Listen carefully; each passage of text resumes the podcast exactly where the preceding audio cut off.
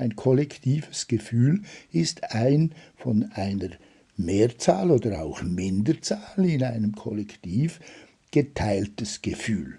Willkommen im Podcast Gruppendynamik, wo ich heute wieder mit Luc Ciompi spreche und wir fokussieren nun auf die Kollektivgefühle. Beim letzten Mal hat uns ja Luc Ciompi etwas darüber aufgeklärt, wie sein Konzept der Affektlogik auf individueller Basis funktioniert, dass eben Emotionen und Gefühle mit Energien, mit biologischen Energien verbunden sind. Und heute gehen wir stärker auf die kollektiven Gefühle ein. Ich freue mich sehr, wieder Luc Ciompi hier begrüßen zu dürfen. Hallo, Herr Ciompi. Hallo, Herr Schuster. Effektiv haben wir schon beim letzten Mal äh, festgehalten, festgestellt, dass den Gefühlen ein energetischer Aspekt innewohnt im Sinn des hinzu oder weg von. Ja, äh, emotional verankert, also Angst zum Beispiel äh, haben auch die Tiere, das ist und, und der, jeder Mensch hat Angst und das ist ein Impuls weg von. Wenn ich, wenn ich Angst habe, dann stellt sich mein gesamter Körper, Psyche und Körper, stellt sich ein auf Aufpassen und eventuell mich da entfernen. Wenn ich liebevoll gestimmt bin, wenn ich froh und liebevoll gestimmt bin, dann ist es das Gegenteil. Zuwendung äh, hin zu, äh, äh, zu dieser lieben Person, zu diesem schönen Land, zu diesem wunderbaren Auto, was auch immer, nicht? Äh, so äh, sind, das sind die energetischen Motivatoren und Motoren hinter die in den Gefühlen, mit den Gefühlen verpackt sind. Verkürzt gesagt kann man formulieren, Gefühle sind Energien und ohne Energien kann man äh, nicht auskommen. Wir brauchen diese Energien. Also um irgendetwas zu unternehmen, braucht es eben einen Impuls, einen Willensimpuls. Der Wille ist auch äh, eine Art von, wie äh, Jean Piaget das sehr schön analysiert hat, von kompaktem Gefühl, übergeordnetes Gefühl, ich will jetzt dies oder jenes tun, eine Reise machen, ein Haus bauen, dann äh, ist diesem gerichteten Gefühl werden eine Menge anderer Gefühle untergeordnet. Das wäre auf der individuellen Ebene. Nun, solche Gefühle individuellen Affekte können sich ausbreiten, namentlich auch über charismatische Personen, die sagen, hey, lasst uns doch zusammen ein, Haus bauen oder eine Reise machen oder eine Aktion starten, eine Initiative, sei politischer, gesellschaftlicher, irgendwelcher Art. Oder äh, einer sagt, also das ist doch eine Schweinerei, wie diese Regierung mit uns vorgeht. Nein, das, äh, äh das lassen wir nicht zu. Und dann äh, ich lasse das nicht zu, aber du auch nicht und die anderen auch nicht. Und jetzt machen wir eine Bewegung und haben eine Partei.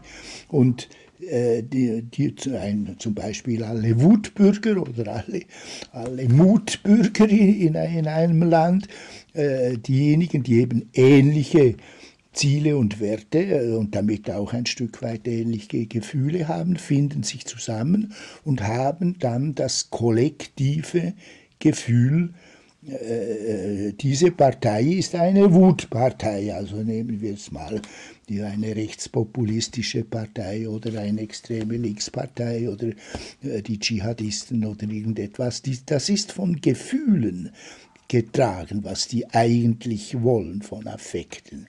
Die sind in einer bestimmten Affektlage und diese Affekte werden kollektiv. Es gibt viel Diskussion, ja, was ist denn das ein kollektives Gefühl? Das Gefühl kann ja nur ein einzelner Mensch haben, stimmt, aber wenn eben äh, eine Gruppe ähnliche Gefühle der Wut oder der Angst oder der Freude hat, dann kann man dem sagen, das ist jetzt das Gefühl das kollektive Gefühl dieser Gruppe, ich definiere, ein kollektives Gefühl ist ein von einer Mehrzahl oder auch Minderzahl in einem Kollektiv geteiltes Gefühl. Das wäre mal eine Definition und solche Kollektivgefühle gibt es also in jeder, in jeder Menge. Man braucht bloß eine Zeitung aufzutun, eine Nachrichten sich anzuhören. Dieser schreckliche Krieg in der Ukraine, dieser blöde Trump, was der wieder loslässt, oder dieser wunderbare Trump hat es Ihnen wieder mal gesagt. Je nachdem gehört man diesem oder jenem Gefühlskollektiv an. Ist das soweit äh, verständlich, Herr Schuster, was ich da gesagt habe? Ja, ich finde schon. Ich habe mir jetzt gerade, während Sie gesprochen haben, vielleicht auch äh, also überlegt, folgendes überlegt. Solche Kollektivgefühle sind dann sehr starke Motivatoren. Ich habe aber den Eindruck gehabt, dass die dann eher unaufgeklärt zu sein scheinen. Im Sinne von, ich, ich mache es vielleicht mit einer Metapher, ich habe also sozusagen einen Tropfen und das ist mein individuelles Gefühl, das ist ein Tropfen. Und ich gebe jetzt dieses, diesen einen Tropfen hinein in ein Meer, wo bereits ein kollektives Gefühl da ist. Und das Interessante ist ja, wenn man diese Metapher so hernimmt, dass der Tropfen ja vorher sehr klar definiert ist. Also da ist ein Tropfen, das ist mein Gefühl, das habe ich vielleicht noch aufgrund eines ganz, einer ganz bestimmten Sachlage in dem Moment, wo der Tropfen dann ins Meer kommt, ist der plötzlich eigentlich gar nicht mehr zu verorten. Das ist völlig richtig, ja. Irgendwie kam dann bei mir der Gedanke, wo Sie das so geschildert haben, mit, also Sie haben ja verschiedene Beispiele auch von so Wutparteien genannt, also aus allen Richtungen. Sie sind ja hier offensichtlich alle Richtungen durchgegangen. Sie haben das nicht auf eine bestimmte politische Richtung festgelegt. Und da ist mir dann erschienen, dass einerseits eben das Gefühl sehr stark ist, aber andererseits eigentlich vermute ich, und das wäre jetzt meine Frage an Sie, also um das vielleicht noch etwas zu akzentuieren, dass das im Kollektiv unklarer wird. Ja, so ist es, Herr, Schuster. Also es, ist, es differenziert sich, nicht ein, ein individuelles Gefühl es hat noch alle möglichen Wenn und Aber und äh, äh, Ausnahmen und was weiß ich. Ich bin zwar wütend, aber doch nicht wie einfach total. Oder, und, und es gibt auch auf der anderen Seite gute Menschen und was weiß ich, alle möglichen Differenzierungen, die gehen sehr leicht verloren. Äh, das sind einfach diese blöden was weiß ich, Ukrainer, diese blöden Russen, diese blöden äh, Republikaner, diese blöden Demokraten. Äh, Fertigschluss, das, das, das ist eine bestimmte Entdifferenzierung und da kommen wir auch auf die Mechanismen, die hinter dieser emotionalen, also dieser Kollektivierung stecken. Da ist zwar eine Ansteckung, die vielleicht über persönliche Kontakte oder über eine sehr eindrückliche Rede oder einen Auftritt eines, eines Liedes gehen kann, nicht? Und die wird dann verstärkt, zum Beispiel, äh, es gibt alle möglichen Mechanismen, die kollektive Gefühle kreieren und verstärken, also die, schon die, die Ansteckung durch Empathie, durch, durch Freundschaft, durch, aber dann auch äh, die Ansteckung über, über die Körpersprache, die Ansteckung über Sprechchöre, über, über Rhythmisierungen. Äh, es gibt einen Konformitätsdruck, also wenn er jetzt sagt, komm nur bloß nicht mit deinen Differenzierungen, sondern äh, äh, blöd sind die und die müssen wir bekämpfen, ja, kompromisslos und so weiter. Also äh, da, sind alle möglichen äh, Mechanismen am Werk, um diese Gefühle relativ grob zu machen. Also Massenpanik, dann äh, ist der Einzel, der Einzel, oder eine Massenbegeisterung eben oder eine Massenwut nicht. Da gehen Differenzierungen verloren. Das sind dann eben die sogenannten Massenphänomene, nicht? Da ist ein Konformitätsdruck, ein, ein Druck da, äh, eine Art von Gleichschaltung. Wichtig ist noch anzufügen, dass alles, was wir auf der individuellen Ebene äh, gesehen haben, was die Gefühle mit dem Denken machen, die sogenannten Schalt- und Filterwirkungen. Nicht? Die Aufmerksamkeit wird verändert, das Gedächtnis, der Fokus der Aufmerksamkeit wird durch das Gefühl bestimmt, dass die Gedächtnisspeicher werden gefühlskonform aktiviert oder eben auch blockiert. Das kombinatorische Denken auf, dieser, auf diesen Grundlagen wird durch einen Affekt verändert, wird selektiv angepasst. Nicht? Das geschieht auf der kollektiven Ebene noch viel stärker. Da, da, wenn dann eben so eine Angst oder Wut oder meinetwegen auch eine, eine Partei ist mit sehr positiven, konstruktiven Gefühlen. Nicht, es geht nicht nur um schlechte, sondern auch um gute Gefühle. Es gibt äh, wunderbare Solidaritätsbewegungen, zum Beispiel in der Coronavirus-Krise, nicht, äh, die sich ausbreiten und zu Kollektivgefühlen werden.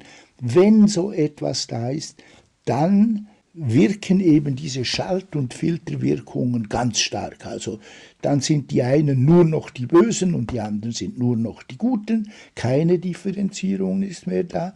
Was allenfalls die Chinesen oder die Russen hier und da doch mal was Gutes äh, tun könnten, nicht? Das wird ignoriert, das ist ja bloß Propaganda und das, ist, das, tut, das tut man beiseite, sondern die sind jetzt einfach die Bösen, nicht? Und die Ukrainer sind die Guten. Ich, ich nehme da keine Stellung, es geht mir hier um Erkenntnis, nicht um, nicht um Wertungen, nicht? Genauso ist es mit den, in Amerika mit, mit, den Trump, mit äh, Trump und, und seinen Gegnern, nicht? Das, das äh, die, nehmen dann die, die äh, wirkliche, also was effektiv passiert, sehr selektiv wahr. In Amerika mit dem Kapitolsturm und diesen ganzen Sachen äh, ist das ja absolut äh, frappant und äh, sch quasi schreiendes Beispiel von den Schalt- und Filterwirkungen. Die macht das schließlich die, die, die, die Partei der äh, die Anhänger von Trump und seine Gegner, die haben zwei verschiedene Wahrheiten. Die, Wahrheiten, äh, wie sie die Welt sehen, wie sie sich selber sehen, wie sie Amerika sehen, das sind zwei verschiedene Dinge. Das kommt auch von diesen äh, Schalt- und Filterwirkungen, die auf der kollektiven Ebene sehr stark wirken. Ist das soweit klar? Ja, das klingt mir sehr klar und äh, was mir dann auch jetzt in Gedanken gekommen ist, während ich zugehört habe, ist, dass in dem Moment, und das ist ja offensichtlich ein sehr altes Wissen, in dem Moment, wo klar wird, dass es Schalt- und Filterwirkungen gibt, äh, ist es scheinbar, wenn man jetzt von so etwas wie von der Kunst der Politik sprechen will, möglich, die sozusagen sowohl im Sinne eines positiven, eines solidarischen, eines eher sozusagen von Gefühlen getragenen oder von, von Gefühlen, die jetzt verbunden sind mit vielleicht Fürsorge oder man hat, man hat so das Bedürfnis, jemanden zu unterstützen, im Gegensatz zu Gefühlen, die dann eher darauf aus sind, jemand anderen äh, abzuwehren, jemanden zu vernichten oder so. Und das heißt, man kann dann diese Filter- und Schaltwirkungen, und Sie haben früher einige solche Begriffe genannt, also man kann eben Rhythmisierung zum Beispiel anwenden, um das zu verstärken. Man kann also tatsächlich offensichtlich nicht nur, dass man das sieht, dass das der Fall ist, dass es passiert an sich, sondern man kann dann auch sozusagen, wenn man so will, es ist ein Vortänzer. Sie haben äh, den Demagogen erwähnt, jemand, der da sozusagen die entsprechende Stimmung auch erzeugt oder der sich selber zum Ausdruck bringt in einer gefühlsbetonten Weise, dann kann man das offensichtlich auch verstärken oder abschwächen, diese. Genau, genau so, ja, genau so ist es. Also da kommen eben dann diese Führerpersönlichkeiten, der der Mann, äh, der eine äh, tausend- oder zehntausendköpfige Menge mit seinem Sprachrohr aufpeitscht, nicht und rhythmisiert und Sprechchöre. Äh, äh, Schweinerei, Schweinerei, Schweinerei, wir, also rhythmisch, weil das, diese Sprechchöre sind ja meistens sehr äh, zwei, drei, vier äh, prägnante Rhythmen, nicht? Die, äh, das reißt dann eben mit, nicht? Auch der Hitler war seinerzeit ein Meister in dieser, dieser Kunst, die, die, die, die Gefühle von Massen anzuheizen und, und zu richten, nicht? Und das ist natürlich auch die große äh, Gefahr. Man kann, äh, wie schon gesagt, solches auch auf positive Ziele lenken. Es ist aber eher leichter, sie auf, nicht, also auf Destruktion ist leichter zu erzeugen als Konstruktion. Aber man kann beides. Ah, schön. Und das ist ja dann auch eigentlich die Leistung des Konzepts der Affektlogik, dass sozusagen wirklich klar sein muss, rational klar sein muss, dass dem rational kein Widerstand entgegengebracht werden kann, sondern man muss sozusagen dann mit dem arbeiten. Ja, also da kommt eben der Begriff wirklich der Logik, nicht Affektlogik.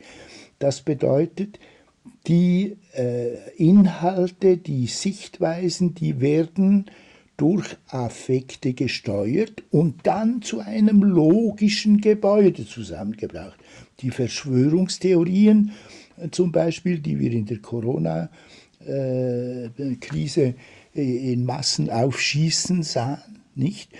Die, die, wenn Sie mit so einem Vertreter reden, dann äh, legt er ihnen eine logische Kette, eine rational aussehende logische Kette von Zusammenhängen vor, die aber alle ausgewählt sind. Sie sind ausgewählt durch das Gefühl, diese, äh, diese verdammte Gruppe da, die hinter allem steck, steckt, denen decken wir jetzt mal das Handwerk auf, nicht? Und dann, äh, das ist eben eine Logik, die kann sehr rational aussehen die, die, die folgt den Gesetzen der, der, der äh, aristotelischen Dreiwertlogik sozusagen, wie ein Advokat vor Gericht, der eine ganz bestimmte Sichtweise mit scharfer Logik vorlegt, aber die ist eben affektiv ausgewählt.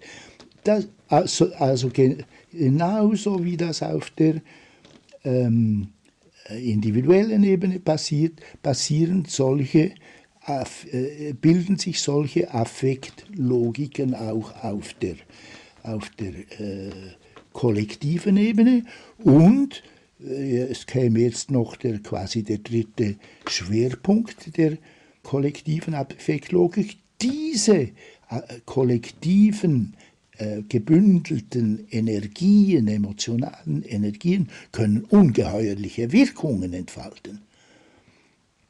Das war der vierte Teil der Serie Gruppendynamik und Affektlogik mit Luc Ciompi. Ich hoffe, es hat Ihnen gefallen und Sie bleiben dem Podcast Gruppendynamik gewogen.